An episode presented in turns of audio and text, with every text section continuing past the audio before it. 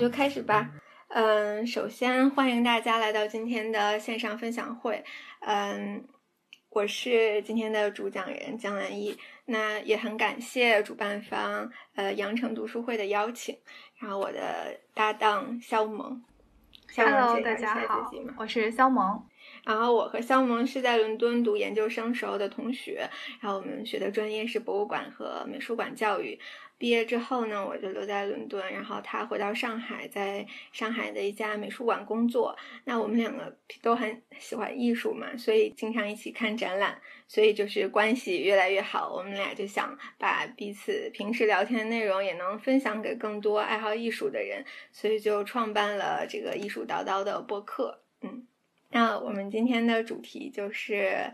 呃，和大家一起分享一下英国泰特美术馆近两年的展览，然后。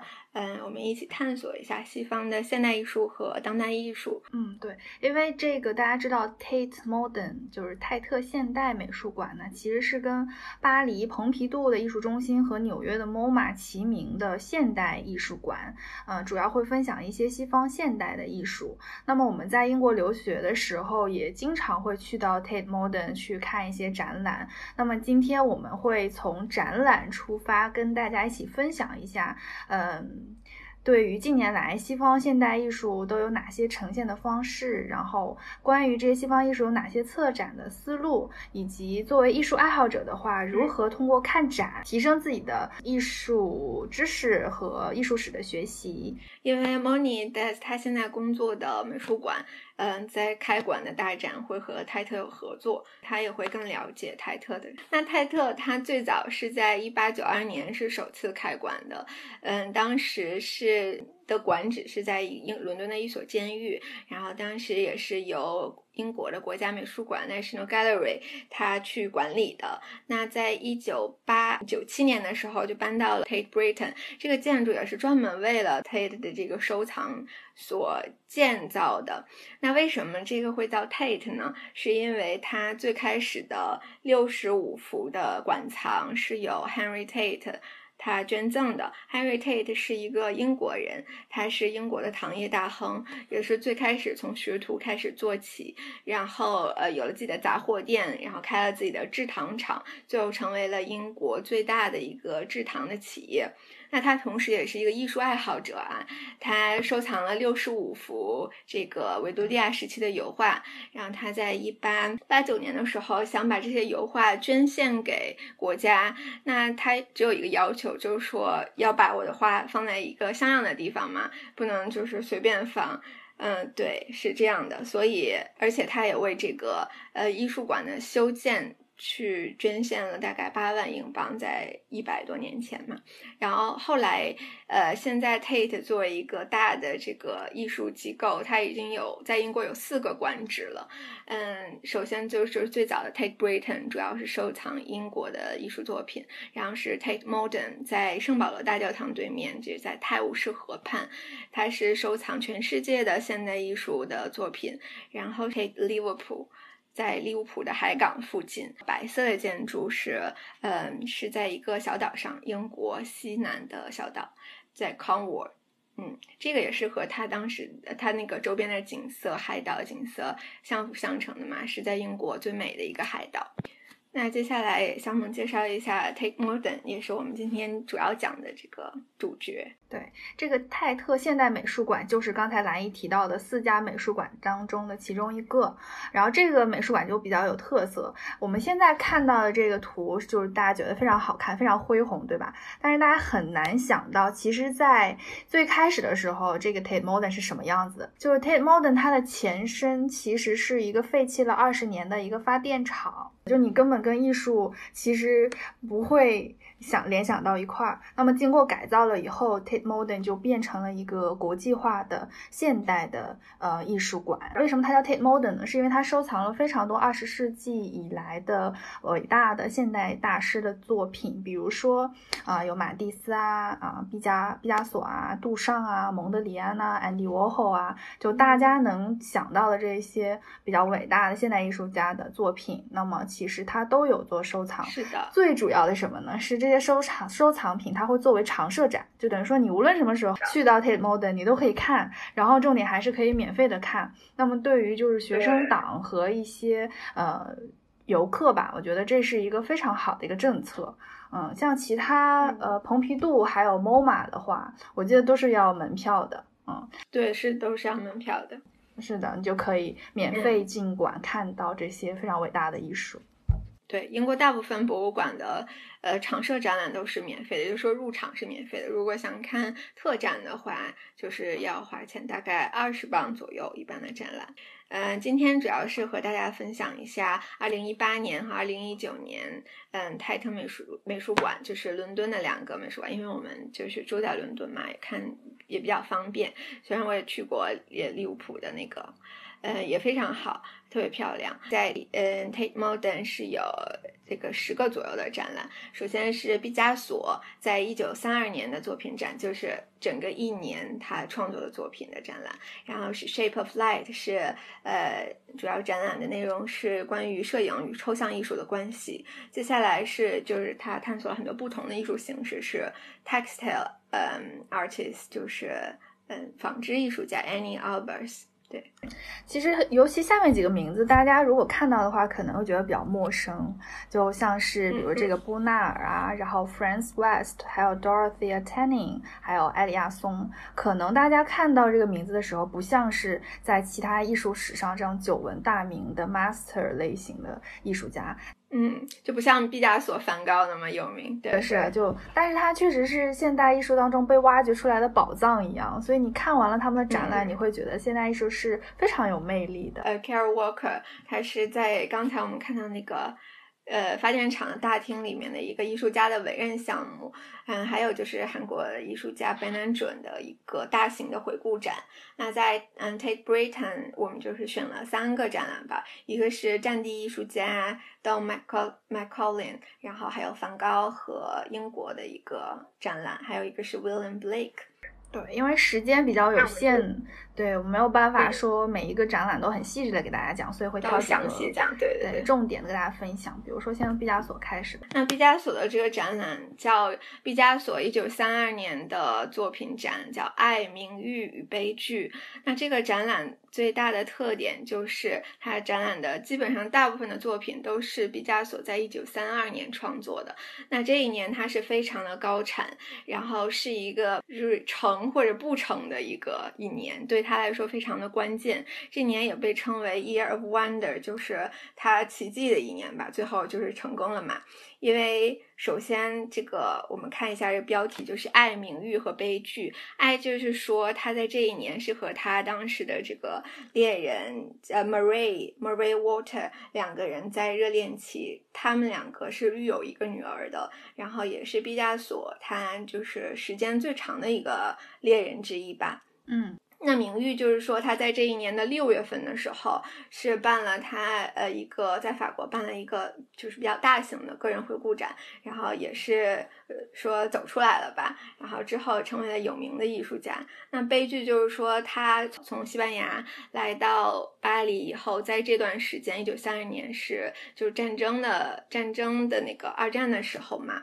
所以就是西班牙，它的老家其实就是民粹主义有一个上升，所以就是这个是大概就是一个悲剧的预示吧。因因为他毕加索有个特别有名的作品就是《格尔尼卡》嘛，嗯，就是讲这个。二战期间的西班牙的那这个展览，它的策展思路也非常清晰，就是从一月到十二月，每个月是一个展厅。这对于其他艺术家来说，基本上就是不可能的，因为没有那么高产，就没有没有那么高产。对，但是在毕加索，就这一年每一每一个月都是创作了十幅以上的作品，然后也就是填满了这个展厅。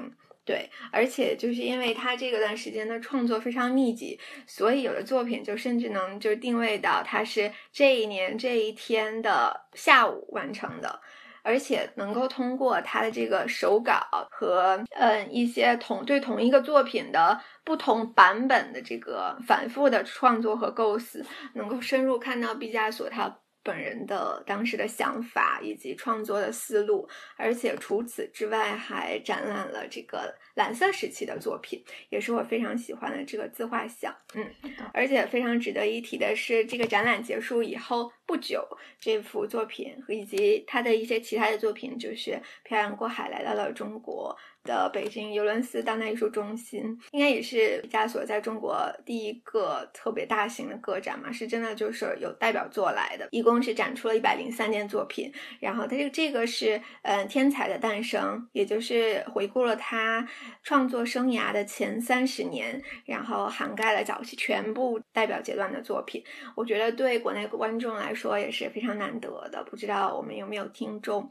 就是之前有去看过这个展览，还有一个关于毕加索非常可惜的新闻是，今年二零二零年一月初的时候，在就在 Tate Modern 的这个美术馆，嗯，这个 Bust of Woman。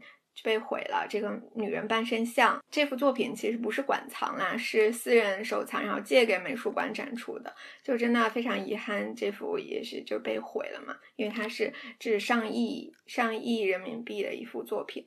那这幅作品里面的这个女人就是。呃，毕加索之后的一个情人也是缪斯，叫 Dora Maar，嗯，他也是一个艺术家，然后去年也有在 Take 办展，但是就是我错过了，我没有看到，有点遗憾。那接下来和大家分享的展览是这个呃光之行，叫 Shape of Light。嗯，一百年以来的摄影与抽象艺术，这个提起摄影与艺术的关系，其实我们首先是想到了摄影催生了现代艺术，然后首先是带来了挑战嘛，因为绘画首先就是不是以写实为最高的要求了，因为就画的再写实，可能也不如照相机一一秒钟拍下来照片那样写实嘛。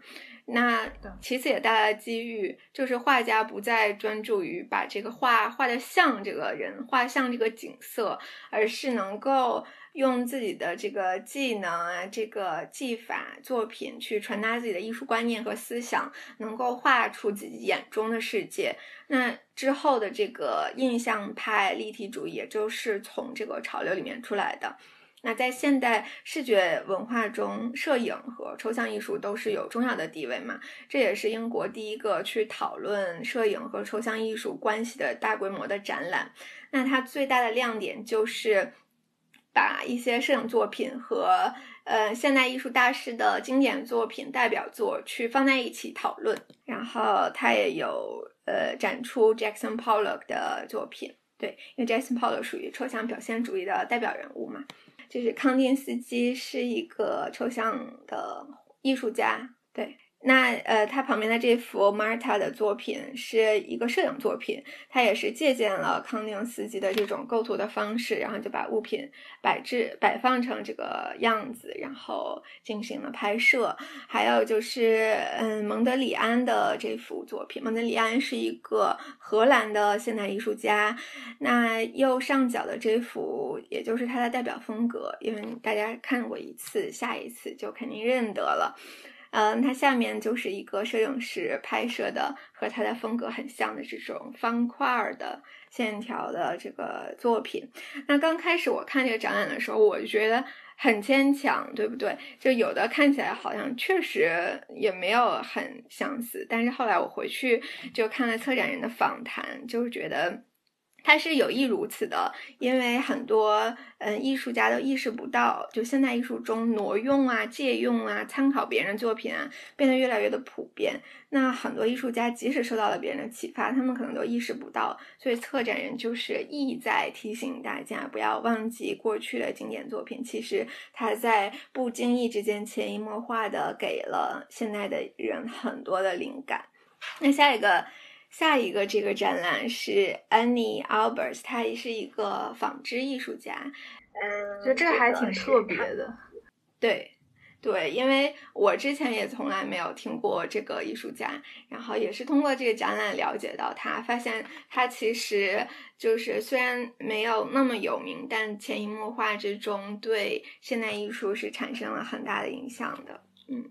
嗯，一开始提到这个艺术家的时候，然后蓝一问我，我还说我没有印象，我可能不认识。然后最后我去搜一下，发现我对看过，对我已经看过他的那个展。她是德国的一个女艺术家，然后是犹太人，出生在一八九九年，在很小的时候就对艺术产生了兴趣，然后就嗯来到了包豪斯艺术学院。那小萌，你介绍一下包豪斯艺术学院吗？我觉得最近其实就是包豪斯就非常火，就是一直被大家提起。包括呃，最近看理想也是在做一档节目嘛，就是梁文道他有在。做关于包豪斯的革命这一档节目，如果大家感兴趣的话，也可以去找来看一看，就会了解更多关于包豪斯的文化。但实际上，最开始包豪斯很容易理解了，它这个德语的意思就是建造房子的意思，包豪斯。那么它本本身一开始建立起来的时候，就是呃以设计为主，设计尤其是建筑为主的。那么后来这个学院就不断的扩大，就扩大到整个工业设计的这个行业当中。就像是我们现在看到这位女艺术家，她选择的其中一门课就叫做纺织，对吧？叫 textile。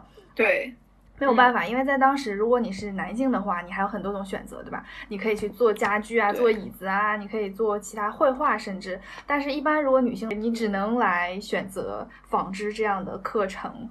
呃，但是那包豪斯的影响非常大。其实你如果觉得这个名词很陌生，但是如果我要是提到说宜家呀、无印良品啊，或者就是任何一些极简风的现在的家居的品牌，那你肯定会耳熟能详。其实他们所有都是受到包豪斯的影响啊，所以大家对包豪斯可以先有一个概念理解，然后就知道在这样的背景下，也就这位艺术家他上的是这样的一所学校，那看看他创作出来的艺术是怎么样的，嗯。是的，有 一位朋友说包豪斯很厉害的，是的，嗯，影响力非常深远。那他呃之后整个的创作生涯，虽然离开了这个学校，呃，也是一直携带着这个包豪斯精神，对。因为他最后还后面还做了一些建筑的项目嘛，嗯嗯，那在一九三三年的时候，因为纳粹抬头，呃，包豪斯这个艺术学校就关闭了。那他因为来自犹太家庭，就更危险，他就和自己的老公 Joseph Albers 两个人就申请了美国的签证。嗯，也是因为他当时在包豪斯学了这门手艺，所以他申请的是杰出人才的。艺术家签证，对，所以就成功来到美国，然后离开那个恐怖的地方。嗯，他刚刚来到美国，两个人是去了黑山学校当艺术老师，然后她的丈夫因为非常出色，就被耶鲁大学任教为 Art School 的这个艺术学院的院长。然后他们就搬到了纽黑文。呃，虽然一开始选纺织是不情不愿的，因为没有更多的选择，但 后来他对纺织感兴趣，就真的就是觉得认同了。嗯，是因为他觉得纺织是一门建构的艺术。他经常就引用这句话，就说 “The thoughts can, I believe, be traced back to the event of a thread”，就是说所有的思想其实都可以溯源到一根线。对，他应该是比较看重手工制造。那当时包豪斯它的概念也是说，我要反对这种工业设计，然后要呃手工设计嘛。他当时开这些工坊，就是鼓励每一个学生都要有动手操作实践的能力。对对对，嗯，那纺织艺术其实就是对抽象艺术有很大影响啊，因为就是在纺织的时候，它其实也就是对一些没有什么意义的图案进行各种组合嘛。那他作品就是有的是很立体的，因为他就想让别人有这个想。就是有这个冲动去碰这个作品，就能感受，通过触碰去感受，因为他觉得现在呃，在这种机械时代，人们什么都是机械做的，就是没有那个感觉了。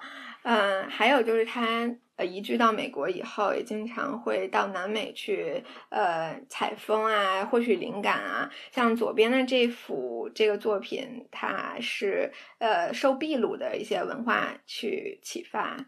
那这个是当时展览里面展出的它的一个织布机，就可以看出来是挺传统的一个。就当时印象还不是很深，因为去 Tate Modern 没有想到会看到一个关于纺织类的一个展览，所以我觉得 Tate Modern 很伟大，就是它能够推动现代艺术发展的原因是它其实策展的思路非常宽。然后它在展品的选择上非常多样性，不只是有绘画、雕塑、装置等等影像这些现代艺术作品，甚至你能看到看 Bauhaus 这样的家居啊，然后纺织啊、布啊这些东西，我觉得是的，因为纺织它是有实用性的。对对。那后面我也是在自己学习的过程中，发现另一位纺织的做呃纺织的女艺术家，她叫 Sheila Hicks，然后这个是她呃去年吧在迈阿密的一个作品，嗯。就可以看出非常大型，是用纺织做的一个雕塑。他一说话就是特别打动人。我之前有看他给 MoMA 做的一个视频嘛，嗯，他是出生在墨西哥，然后现在是在巴黎和工作和生活，已经八十六岁高龄了。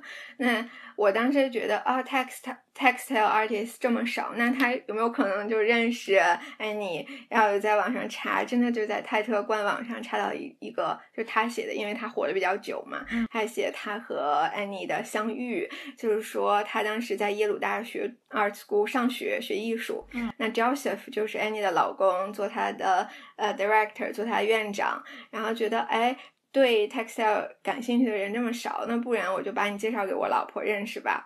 然后他们就认识了，就把他带到家里了。比如说，我们可以看到这个右面下角这个线，它是从天花板上面。掉下来的，它其实就是有贯穿着这个 Sheila 它的一个哲学吧。就因为我们日常生活中已经习惯了，就是平视，我们的视角可能就有时候不会抬头，不会低头看，不会就是看到更大的世界了。那他就希望能够顺着这个线往上去看到天花板，看到天花想天花板之上又是什么呢？那这个就让我想到说，嗯。在我们说去大意大利的时候，一定要抬头看看壁画，包括在中国古典的建筑中，它的那个梁啊，其实都是有美学的东西在的。我们应该更扩展自己的眼界和思维。还有就是来说，嗯，他也希望能够创造一些让人看到就想去碰的一些作品，因为这是和你就是只是看，只是去，呃，用眼睛去。感受是不一样的。那接下来的几个展览啊，向萌给大家讲一下。嗯，呃，下面这个展是波纳尔的展。其实他他这个名字是因为他法国艺术家嘛，所以他名字应该读的是 b i e r Bonnard，所以他大部分会翻译成波纳尔。嗯，然后呃，右边的这一幅图呢，是我印象最深的一个作品。然后当时出来不是有卖那种纪念品的那个 纪念品的东西周边，对，然后周边我还买了这幅画，因为就是说不清楚为什么就很喜欢。你看它的光、它的构图以及它对镜子的这种利用，然后它对人体的这个描绘，会让你觉得非常的舒服。然后我可以说在介绍这个艺术家之前，先让大家看看他的艺术作品，给大家一个就是初印象。大家首先看到他的画的时候，你会觉得它的颜色是非常柔和的，对吧？因为包括这个展，它的名字叫“记忆的颜色”，所以是 The Color of Memory。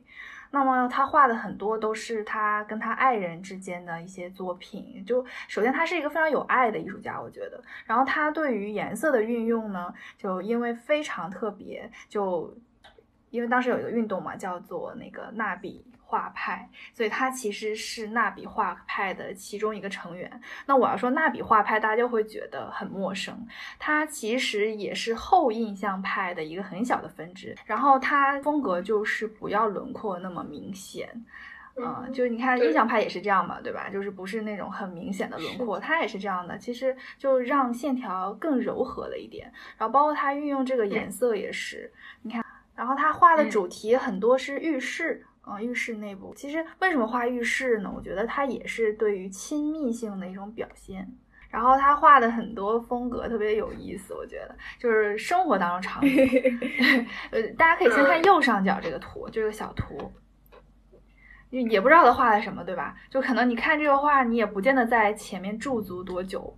但是如果你看这个局部细节，我们看最左边放上去的这个图，其实他画的什么呢？画的就是在一个在卖橘子的一个小小商小贩的一个小摊位前面，这个对，称橘子，对对对。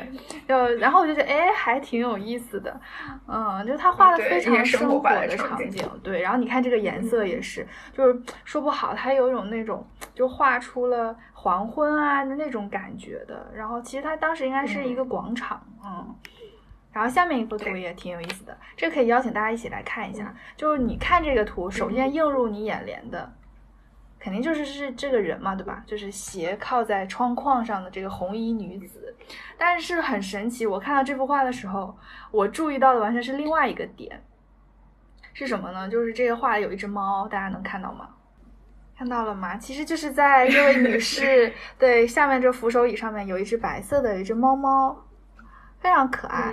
因为她就是你会观察到她画当中的一些细节，然后她很喜欢画猫猫。可是你会感到就是这些小的细节让你会爱上这个艺术家，你会觉得他是一个非常有童心的一个艺术家，然后应该也是很爱猫的一个 艺术家。下一个就是我看到的一位老奶奶，然后她其实全程都非常吸引我的眼球，因为她穿的真的是 非常 elegant，就是盛装打扮，她全身都是对都是配套的，戴着帽子，然后穿着礼服，一个粉色的礼服，然后拎一个手袋，穿的是高跟鞋。然后全程就是因为有大概十个 room 嘛，你看我们看这个对吧？room ten 就很多个展厅，就我可能还会走一走、停一停、坐一坐。这个奶奶从头到尾没有停过，然后就是因为她穿的非常艳丽，然后也非常优雅，就就一直很吸引我的眼球，就我没忍住，还是给她拍了一张背影。然后就让我想到，其实我们在国外看艺术展的时候，我不知道蓝艺你有看到的，比如说中年人或中老年人。很多，对我之前在法国蓬皮杜看的时候，就简直太就是基本都是老年人，可能是我在晚上的时候看的，大概有大概有五分之一都是在坐坐在轮椅上那种，因为他们无障碍做的很好，对。就我还是觉得他们很有这个意识去看画展，然后非常认真。我看到大部分人就是做笔记的很多，但是这个奶奶是给我印象非常非常深刻的，因为她真的是我没想到她竟然就是穿的这么正式，就是感觉她非常尊重这个艺术。倒不是说我们如果平时穿的随意就不尊重艺术，但是你知道这种仪式感会让你觉得，嗯，艺术更美好。然后就是你不光去欣赏这个艺术展了，你甚至正在欣赏这位老人。我觉得他跟艺术的这个呃互动会让你觉得。艺术更美好了，还有这种感觉。所以这个是法国的艺术家啊，你知道法国艺术家就会给你一种很浪漫的感觉。那下面这个 Franz West 呢，他是一个奥地利，呃，也就是维也纳的一个艺术家。嗯，从从这个艺术家的国籍当中，我们也能看到这个 Tate Modern 它的策展思路其实是非常广的，它不是只 focus 在。某一个国家，或者是呃某一类型的艺术家，他你看，呃有法国的，对吧？然后刚才还有美国的艺术家，有德国的，然后像现在这个还有呃奥地利的。那么等一下我们还会再来介绍其他艺术家的国籍，你就知道他呃是非常 international 的一个机构。那么最开始提到 Franz West 这个名字的时候，就我必须承认，我根本不认识这个艺术家，然后就抱着那种学习的心态，然后去看这个展，就发现哇，他真的是一个。非常非常有趣的一个艺术家，就是这个，你看绿色呀、蓝色、粉色，就是很糖果色，有没有？然后甚至它的这个围栏都是粉色的，就非常，我觉得这个策展做的非常细腻。也就是他会给你看当时在户外大型装置的时候是什么样子的，然后你在现场看这个作品，室内看又是什么样的。然后包括右下角这个，我觉得很像现在那个 coronavirus，对吧？有点像，还粉色的，嗯，有一点。我对他的作品印象最深刻的，其实还是这个策展的一个体现。当你走到最后一个房间的时候，你还记得吧？是他的一个 living room，哦，然后你会邀请你坐在他的沙发上，就可能把他的客厅，他前面是个放映机，然后把他客厅什么样原封不动的搬到了这个展厅里来，然后你就等于说你就像去他家做客了一样，就给你一下拉近了你跟艺术家之间的这个距离。然后更神奇的是右上角的这个图片，这是他的一个书架。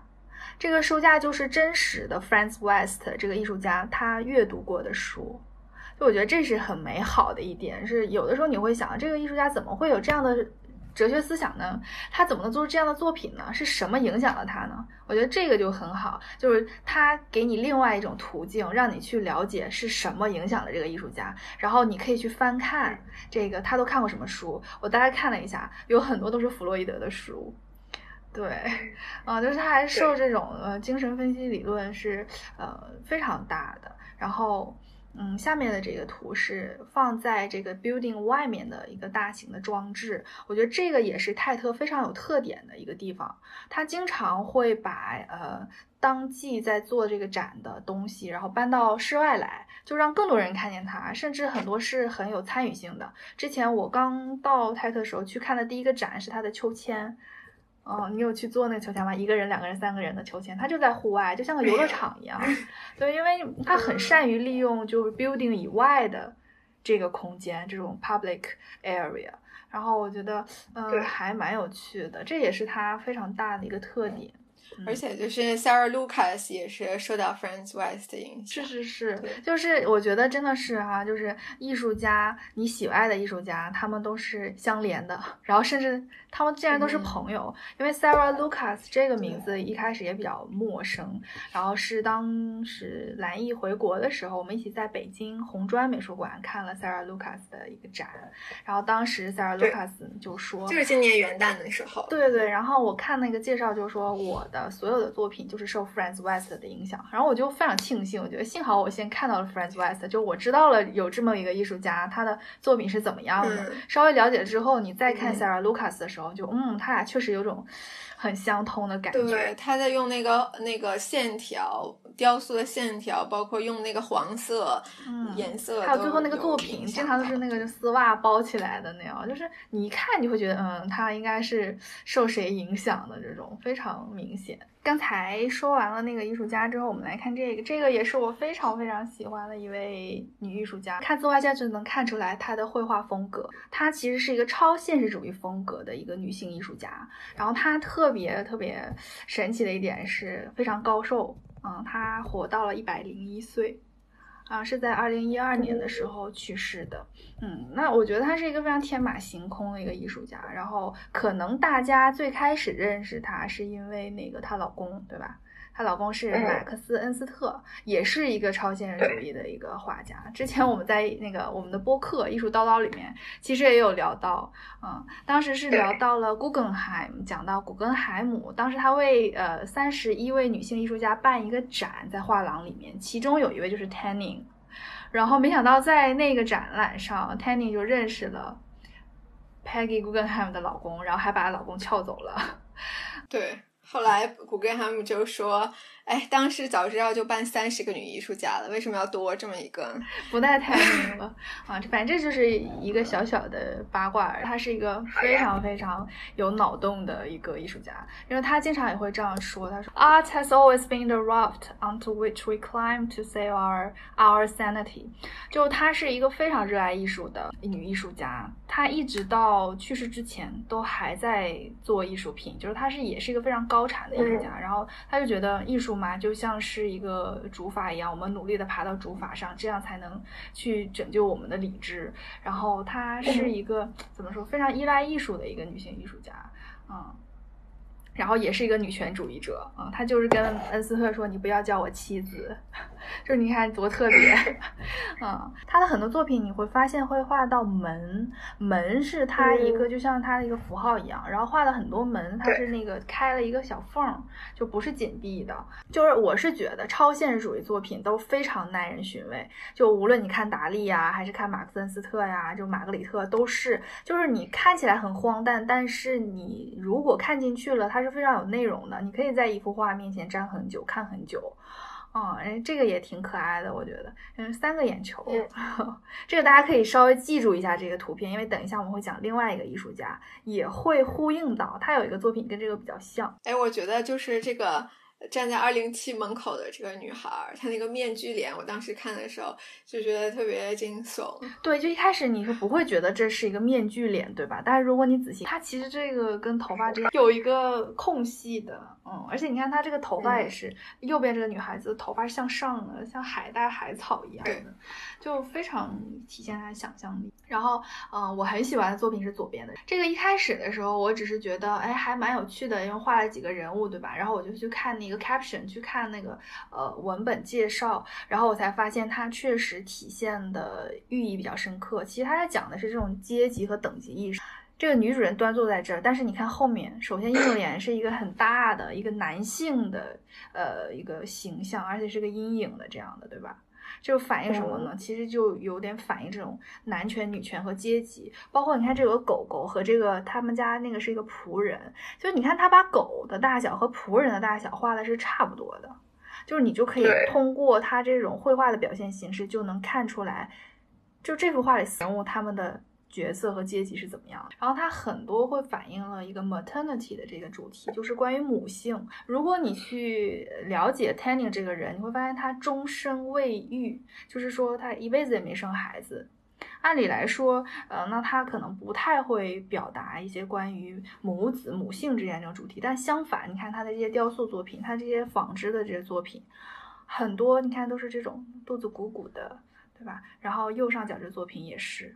右上角这个作品其实就是一个怀孕了妈妈的肚子，嗯，它反映了很多都是关于母性的这个主题的，嗯，就是这个展呢，嗯，它形式非常多样，除了绘画作品，大部分是它的一些呃这种纺织作品、手工作品，然后雕塑，还有我记得在结束的时候有一个关于它的一个影像的作品，也非常有意思。其实通过这个呢，我们又可以看到，呃，西方现代艺术它是。非常有包容性的，除除了形式很多以外，我们已经看到 Tate Modern 在已经非常支持一些女性的艺术家了。前面是说那个 Bauhaus 的那个艺术家嘛，对吧？也是女性艺术家，所以其实这个话语权的问题，Tate Modern 是一直在平衡的。包括整个伦敦的呃美术馆都有在多做女性艺术家的作品。对，好，下面这个大家应该比较熟悉了，因为这个我们也是在国内也看到过它。的作品，对红砖美术馆，对埃利亚松的作品，他作品给我印象特别深刻，就是互动性非常强，娱乐性很好，就是你进去之后非常享受在里面看展的这个过程。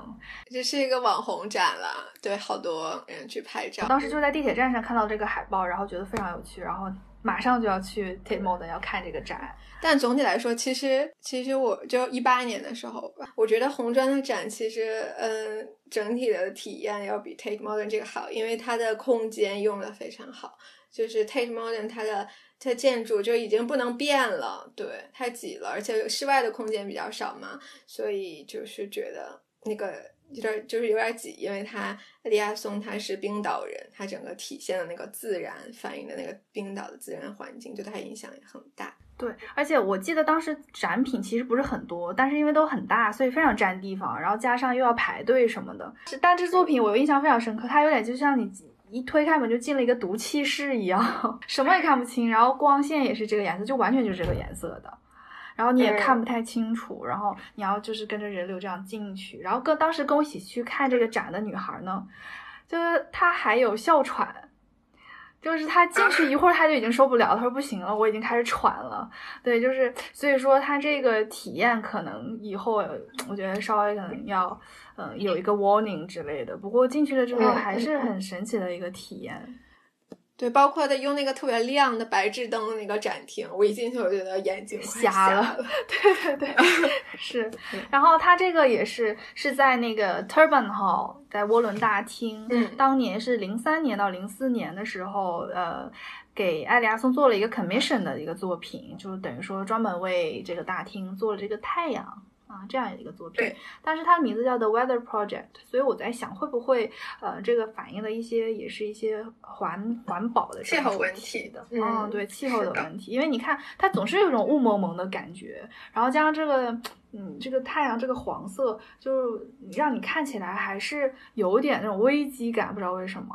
就后来，嗯，你记得那个有个二十四小时的电影嘛？就 Tate Modern 放了一个二十四小时电影，对，不间断电影。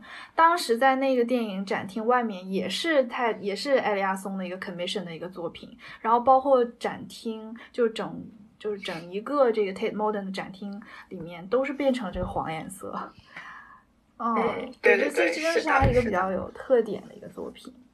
嗯，他是对那个环境比较关注嘛，所以他除此之外还有一个小周边，是一个小的那个太阳灯，还是太阳能的，不是走电池的。然后基本上在所有就是。呃，藏有艾利亚松作品的地方的美术馆里面都有卖这个小太阳灯，大概可能二百块钱人民币吧，就很小，但是不值这个钱。但是他说他会把这个项目所得的钱都呃放到那个环保的项目上嘛，所以就相当于说到了环境问题嘛，应该大家有去的这个，这个是在一八年，我看了一下，我去的那天是十。二月份啊，十二月份中旬展，对，非常特别，就好像只有十几天就结束了，还是二十几天。然后他就是把这个大冰块放在 Tate Modern 的门口，然后就是让大家一起见证这个冰块是怎么样消融的。对，可以摸，就是。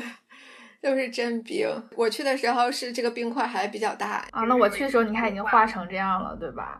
然后我看了一下那个介绍，他说这个冰真的就是从那个格陵兰岛那边运过来的。然后说就是运这些冰花的钱，就其实跟你坐飞机从伦敦到北极的钱是一样的。就他真的是花了大价钱把这些冰块运来，然后你想花了这么多钱运过来，还他又消融了。就没有了，就不见了。所以其实它是让你深思一个这个呃气候变暖的这个问题的。嗯，然后感觉好像 Tate Modern 做了非常多关于艾利亚松的这个展。嗯，所以从这个角度呢，我们又能看到，就是就是现代这种西方艺术，它是如何跟嗯全球的这种政治和文化结合的，如何起一个比较有嗯。就是公公共影响力的这样的一个作用，去回应这些议题，是的，迫使大家去思考，是让你去有一个非常真实的感受。如果我跟你说现在地球变暖，那你天天坐在家里面，你也感受不到，就是气候变暖到底对我们有怎么样的影响。当然，如果这样的一个艺术品就放在你面前，你亲眼见证这些冰不见的时候，因为我们下一期节目就是讲蔡国强嘛，然后我们最近也是在做关于蔡国强的 research，他也是做了一些就是。那个世界末日就是动物都在喝一滩水那种，他他的那个哲学就是说，把看不见的世界用 visual 啊，用视觉艺术可视化，就是他的工作。对，就是你看，这就是他们现代艺术家或现当代艺术家的这种使命感，就是社会责任感。就他已经把艺术用艺术再去影响更广的世界了。我觉得这个是，嗯，Tate Modern 非常好的一个概念和理念。然后我们来看一下这个板子，还记得刚才我跟大家说 Tanning 的那个眼球吗？是不是这个也跟那个很像？嗯，这个看起来就就更吓人一点，我觉得。但是这些每一句话都非常细细的可以品读，就像是我一直认为伟大的艺术家一定都是伟大的思想家。呃，包括为什么我想去看 Franz West 他的书架上看什么书了，就是是你能做出这样的艺术作品，一定是有一样有一定深度的艺术思想。包括这句话也是 Perception is not something that happens to us or in us, it is something we do。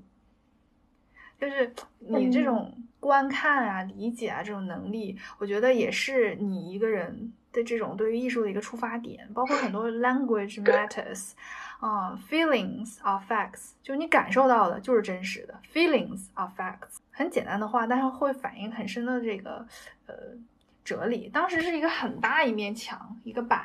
对，都我觉得他，尤其这种你看他 highlight 出来的这几句话，其实我认为最有意义的反而是这一面墙。它可能看起来信息量很大，也不会有多少观众在前面就是认认真真的看来看去的。但如果你看进去了，你会发现这才是他思想脉络，这才是一个艺术家最无形却被展现出来有形的东西。那呃，刚才就是说到艾利亚松的这个 commission，给他做了一个太阳，给也是在这个厅。就是特别好。嗯，那最近的一个就是现在应该还没结束吧？应该是五月份的时候结束。虽然泰特已经就英国所有的美博物馆关闭了，现在 Carol Walker 的一个 commission 啊，这个厅现在是韩国那个现代汽车赞助的，嗯，所以它就叫现代 commission。这个看起来它的灵感是来自于那个维白金汉宫门口的维多利亚喷泉，它看起来就是一个非常。资产阶级非常皇室的一个作品嘛，但其实它背后的艺术家是一个黑人女艺术家。那从她的这个黑人女艺术家的身份出发，就可以就是猜到她的这个作品其实是最对就是大英帝国暴力历史，就是包括对黑奴的这个这种种种恶劣行径的一个控诉。因为他就觉得说，这上面它是一个喷泉，是一个纪念碑嘛，说。我可我可就是说，纪念碑它其实是有一种倾向，它就是站在白人的立场上去把故事说错，或者是美化那些听起来不好的故事。呃，所以其实也是以另一种方式解解读了，就是这个背后的种族主义和暴力的历史。那它上里面看有很多人物嘛，它每一个人其实都是有原型的，有的呢是来自于呃现在的人，比如说我们熟知的坎爷、坎爷、坎 Kanye West，嗯，还这种著名的黑人的说唱歌手嘛，也是设计师，然后有的呢是来自于古典绘画里面的一些人物作品，还有的是一些比如说维纳斯这种神话。和预言，所以说这个作品是借鉴了很多艺术、历史文化诸多的因素啊。这个是呃，这个黑人维纳斯的一个形象，是从乳房和脖子就喷出喷泉那个血，也是他那个黑色幽默，虽然看起来有让人不舒服。这个是透纳的一幅画，因为。透纳他是英国属于国宝级的艺术家了。如果说呃对英国艺术只能说一个人，我觉得就是透纳。啊，这个是透纳，他并不是代表的一个作品，但是这个是说启发了 Carol Walker 的的作品，因为它是那个海上巨大的风浪，然后有船在前行，因为整个在横跨从从非洲然后到欧洲的这个海上海上这个路上是非常艰险的，很多黑人他的同胞嘛都丧生在这一。路上了，他说他们嗯，从非洲到这边有很多方式，有的人就是游过来的，有的有的人在船上，有的人就 sink 就是沉掉了，就是从此消失在这个历史里面了。他就是其实也是回应一下这个问题吧，也是还挺沉重的。不过没有想到他那个视觉效果特别好。主要是还是收获了评论家的好评。对，因为你你从这个点，你又可以看到 Tate Modern 它非常 inclusiveness，就它是有很包容性很强的。你想，它反映的是这种黑奴的问题，可是它明明是在斥责这个大英帝国在当年对黑奴的这种压榨，可是反而在现在，它能够放到公共场合展现出来。他做一个这种反思，我觉得是非常有接纳情怀的，你才能把这个作品对，也是很有勇气。对对对，然后包括这个透纳也是，如果大家真的感兴趣的话，还是推荐大家去 Tate Britain 去看，因为 Tate Britain 才收藏了很多英国 local 艺术家的这些作品，那么最多最多最多的就是透纳的，然后透纳的最著名、最主要就是它那个光嘛。做的非常好，所以大家可以去现场去体验一下透纳是如何画光的。呃，Tate Modern 的最后我看过的一个展是白南准的《未来就是现在》的 Future is Now。那白南准他是一个韩国艺术家，虽然我们今天讲西方现代艺术啊，但是呃。通过看他的生活和学习的经历，就可以看出来，他其实是一个怎么说，是一个世界公民吧。因为他会说很多语言，他会说韩语，当然会说中文，会说日语，会说德文，会说英语。然后他是在德国上过学，念的是古典音乐作曲。后来呢，他就是觉得自己对艺术上更有见地一些，嗯。所以，所以他就变成了一个艺术家。那我看完这个展览，就觉得，嗯，这个艺术家白兰准，他非常先锋，很超前，就很有远见，而且他对科技是那种完全走在科技前沿，直接和就是索尼呀和这种公司合作的，而且很有合作精神，经常能和其他的艺术家做项目，包括他那个统筹能力很强。他在做过一个卫星转播的项目，当时又有崔健，又有。呃，就是整个全球的这个电视台全部都就是那种实时转播，然后剪成了一个片子，还在这个展览里面放了。嗯那这个展览里面最最好看的一个部分吧，是一九六三年他在德国办的一个作曲的展览，就很前卫、很创新，而且很多就是需要你观众去参与进来，你才能完成这个体验的作品。就比如说这个。这个小男，这个照片是我拍的了，就是小男孩儿，就是你需要他墙上贴的是我们小时候用那种磁带，就是听歌那个磁带，然后他用那个铁是什么做的东西，划那个磁带就会有不同的声音，就很有意思。对，而且这个就是他，嗯，一九六三年的作品，想想过去已经五十多年了嘛。白南准他和那个在博和博伊斯在上海浩美术馆。就是两两三年前吧，做了一个展览，呃，当时 Molly 和我都有去看。我是去年才看了，因为那个浩美术馆它有这个收藏了博伊斯的很多很多作品，然后我其实一开始是奔着博伊斯去的，然后我也不知道就是他跟白南准这么好，好像据说那个在 Tate Modern 这个展也是提到，也有一个展厅是他们俩他好朋友对这种的，然后。我当时印象特别深的是看了一个影像视频，就当时是一个 live，然后那个 Boyce Joseph Boyce 和白南准他们俩人就是像跳大神一样。在那个在玩乐器，真的就是在玩乐器，因为你根本听不出来它有什么特别，就是那种和谐或者让你愉悦的那种声音。然后就是说，白南准确实也就他本来就是挺喜欢这种破坏性的东西，就是包括音乐里也是，就很颠覆性、破坏性。然后，但是他又从中能得到灵感，然后去把它做成艺术。所以，当你看那个视频的时候，你就发现这俩人，嗯，合作的不错。对，确实。能理解对方，成为好朋友。对，难怪他们俩能成为朋友。哦，就这种。然后我就觉得，确实是，你想，现在虽然西方现代艺术有些我们今天讲的这些展览，可能大家没有机会去看。不过，那你在国内是也有非常非常多的机会能够体体验到这个西方现代艺术的。像刚才我们提到了很多展，包括毕加索，对吧？毕加索，然后嗯，还有之前 Sarah Lucas。艾利亚松，艾利亚松，你都可以在国内看得到，包括现在这个白南准和博伊斯，所以其实我觉得这也是它的影响力吧。嗯，对，是的。然后这个展览我看的时候还挺震撼的嘛，但是就是有点虎头蛇尾。后来我发现，就《卫报》给的评论是只有三颗星，满分是五颗星。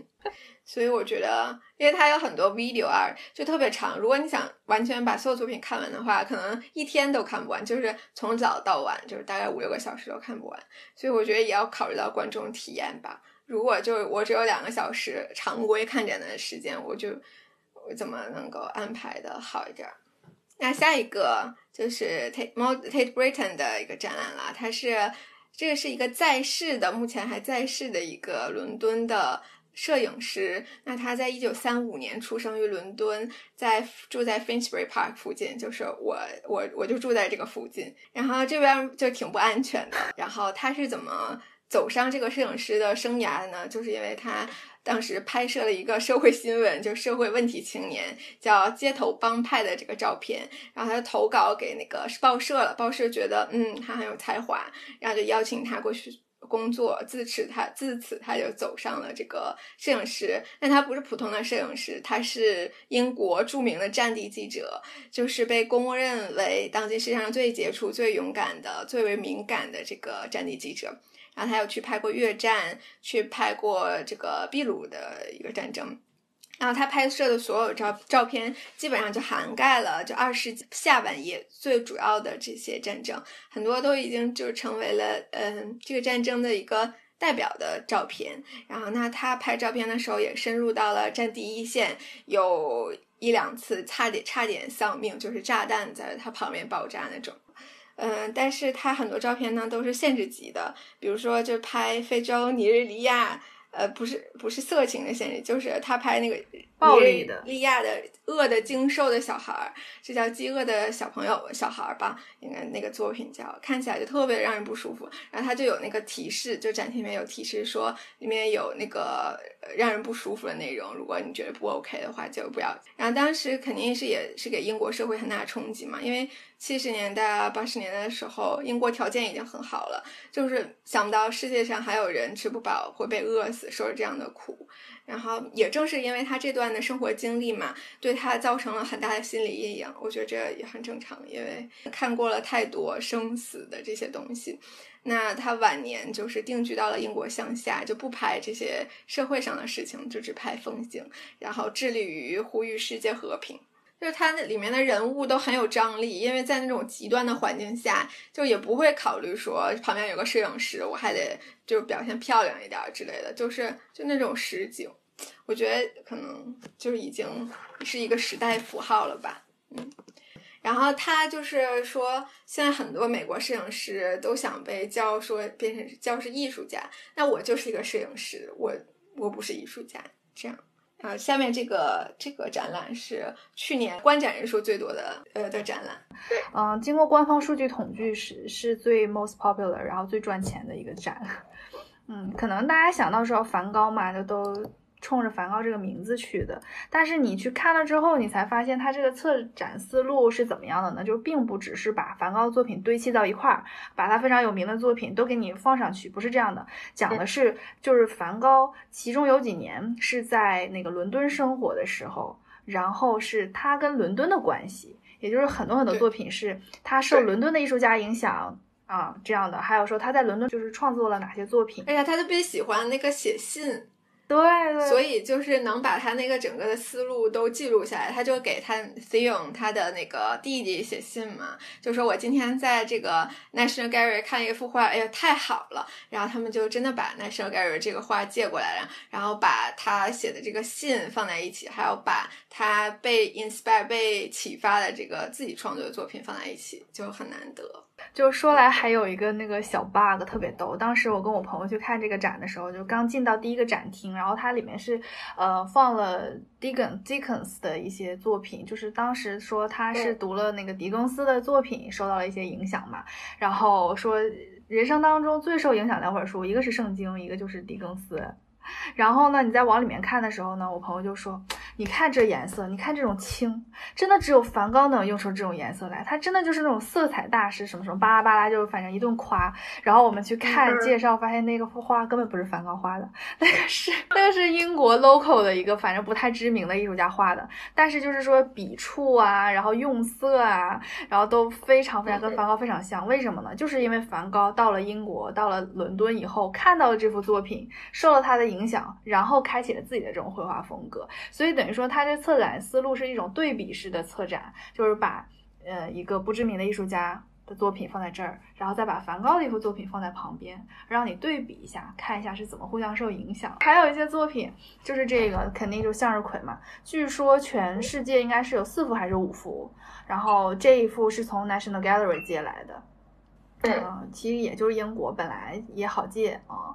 然后右上角那是他自画像，就很多很多。如果你去荷兰的那个梵高博物馆，你会发现这其中一个不太起眼的。自画像而已，但是他借过来之后，为什么？而且这张画还作为了 poster，作为了宣传海报上的，就找了这幅画，这是为什么？就是你特别耐看，你仔细看这个时期的梵高，我觉得是应该算是他最帅的时候了，精神状况还良好，也真的很好看。还有这三幅，我为什么把它放在一块儿呢？就等于说像是这个展的这种三宝，就是三节这种感觉。那么第三节就是这个星空，星空本来其实是奥赛收藏的，当。当时我还去了，我正好去了法国的奥赛的时候，那个就空出来了，然后写了一个告示说已经被借到伦敦 去展了。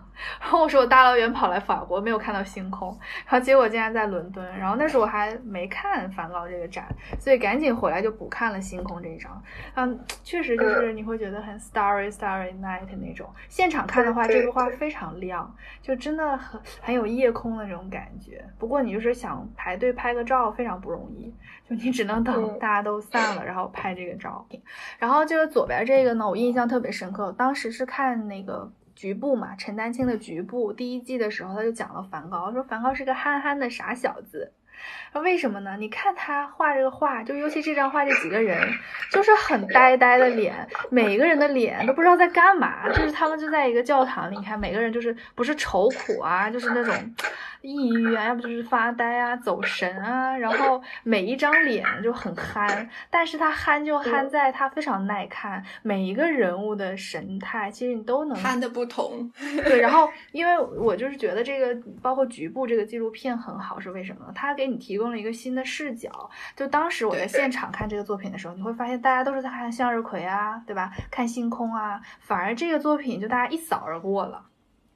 可是如果你真的是很呃深入去研究这些作品的时候，你会发现，哎，这个作品是非常有魅力的。它也许画法都不是很纯熟，它也不是那么有名，但它就是非常有魅力。就这几张脸，就是可以让你看很久很久。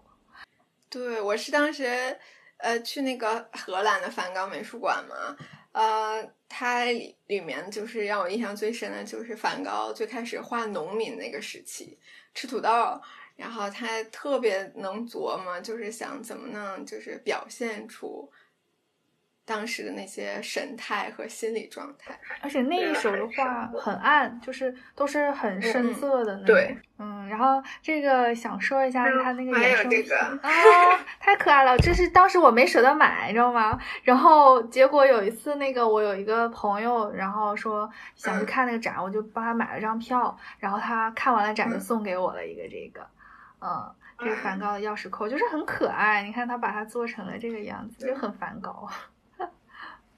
挺可爱的这个编织的，嗯，这个是在 Tate Britain 的一个收藏，然后它一个灯打下来嘛，大家能看清楚吗？其实它是由一个一个的那个铜钱钱币做成的，然后你会觉得现场是非常震撼的，而且它当时搭了一个那个台阶，然后你可以那个就是爬到二楼嘛，然后你可以俯视这个地方，就是觉得哎，好有好有创意啊，把它那个向日葵用一个一个钱币给它摆出来了。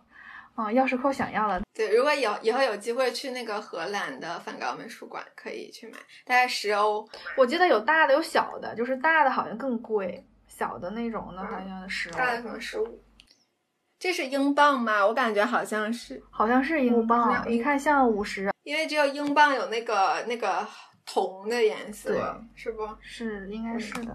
那我们就讲一下今天最后一个展，这个其实就是略过讲吧，因为呃，这是他是一个浪漫主义诗人，也是艺术家啊，William Blake，呃，他最有名的一句诗就是“一沙一世界，然后一花一天堂”。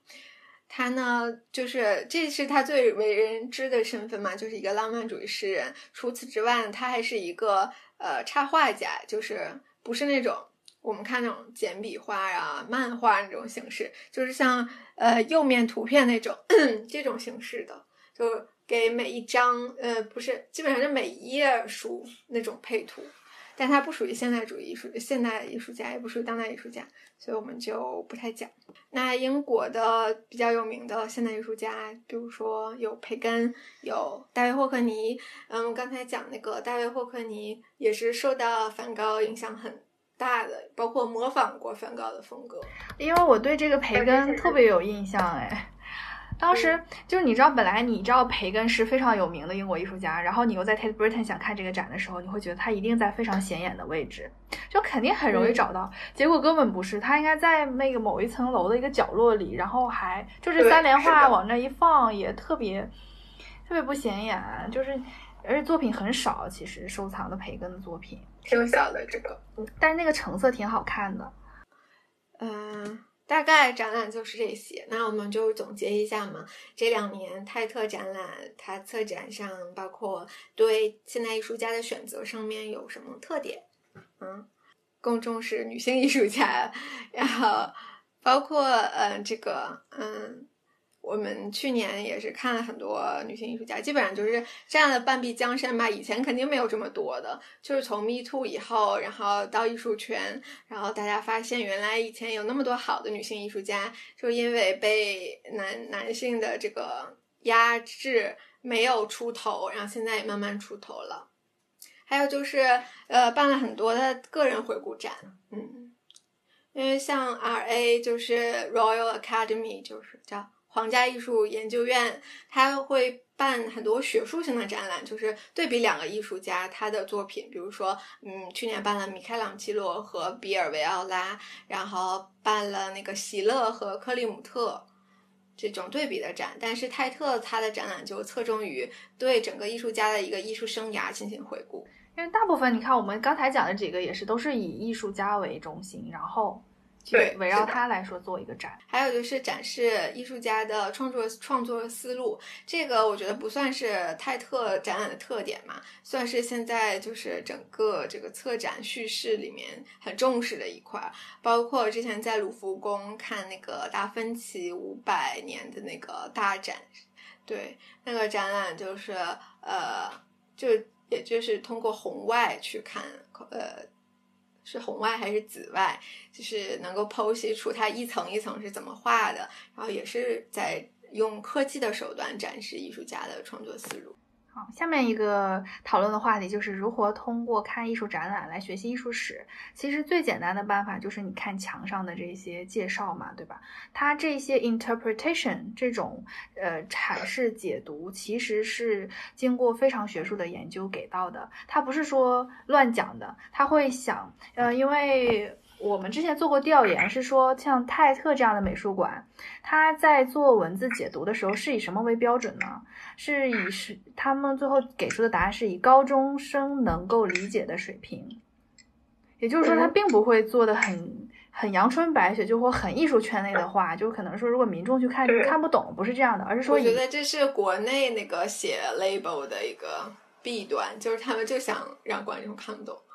我经常就是读中文比读英文费劲，所以我觉得他这个整个做研究下来以后，会让你很有收获。就你看完了他墙上的或导览册或者是怎么样的，就是你能了解这个艺术家一个大概，然后你也非常能读得进去。嗯，这是一个办法，就在现场啊，一边看作品一边看介绍，这是其中一个办法。嗯嗯。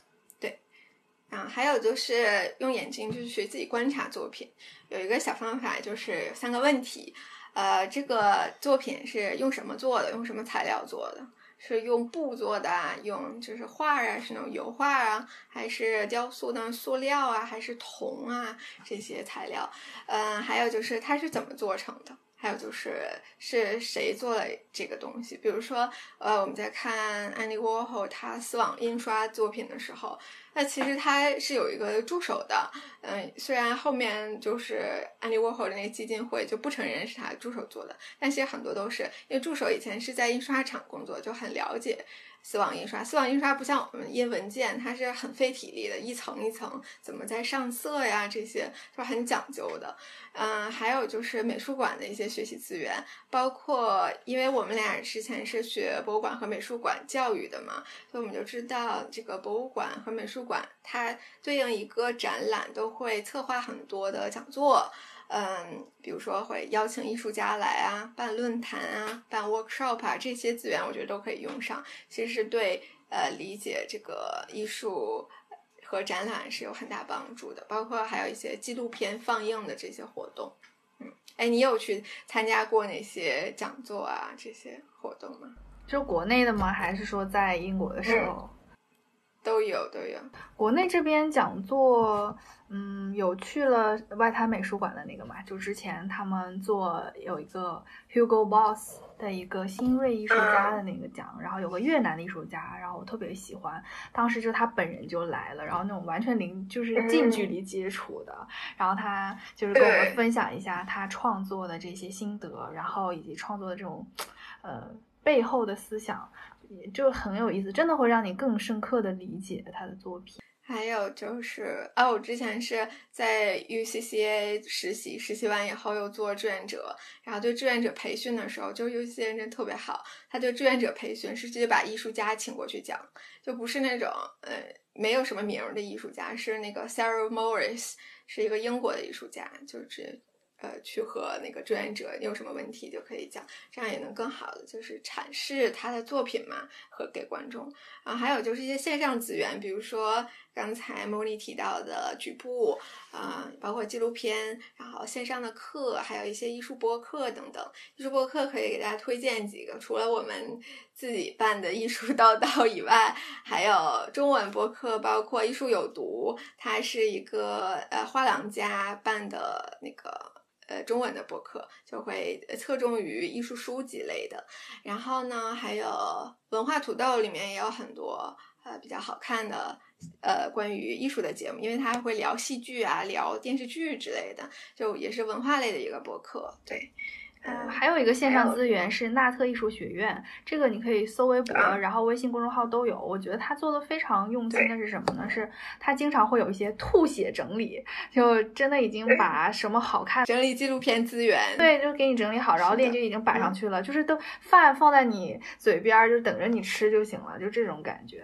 所以说，因为本来现在疫情影响嘛，如果大家不能真的到美术馆现场去看展览的话，其实建议也是可以多看一些线上的这些纪录片。因为文的，如果英文比较好的听众朋友可以关注 In Other Words，他是一个之前在 Art Newspaper 呃英文版的编辑，然后他在艺术圈人脉很广，经常会请一些艺术家啊、藏家啊、策展人啊、馆长啊一些艺术从从业人员做嘉宾。比如说，他之前就采访过伦敦的那个肖像博物馆。呃，National Portrait Gallery 的馆长就是掏心窝子讲了很多他的职业生涯，就然后还有嗯，BBC 和 MoMA 办的一个博客叫 The Way I See It，然后是会请到一些演员呐、有名的人啊，在这个 MoMA 的馆藏作品、馆藏的艺术里面找一件作品，然后去聊他们的观点和动人之处。先推荐这几个吧，嗯，还有就是一些艺术书的。还有就是线上的学习资源，就刚才我们我也自己在学的，就是 MoMA 的那个纽约现代艺术的这他们做的课程，这个是他们比较新的一个，就 What is Contemporary Art，就什么是当代艺术。这个呃，有一些艺术家的访谈。谢谢大家。嗯，谢谢大家。我们刚好准时结束了，希望大家睡个好觉，晚安。晚安。嗯，欢迎大家订阅我们的节目。重要性说三遍：艺术叨叨，艺术叨叨，艺术叨叨。嗯，然后，哎，还有我妈妈也来支持我，谢谢妈妈。嗯，谢谢羊城读书会的邀请吧。是的。嗯，好。再见喽。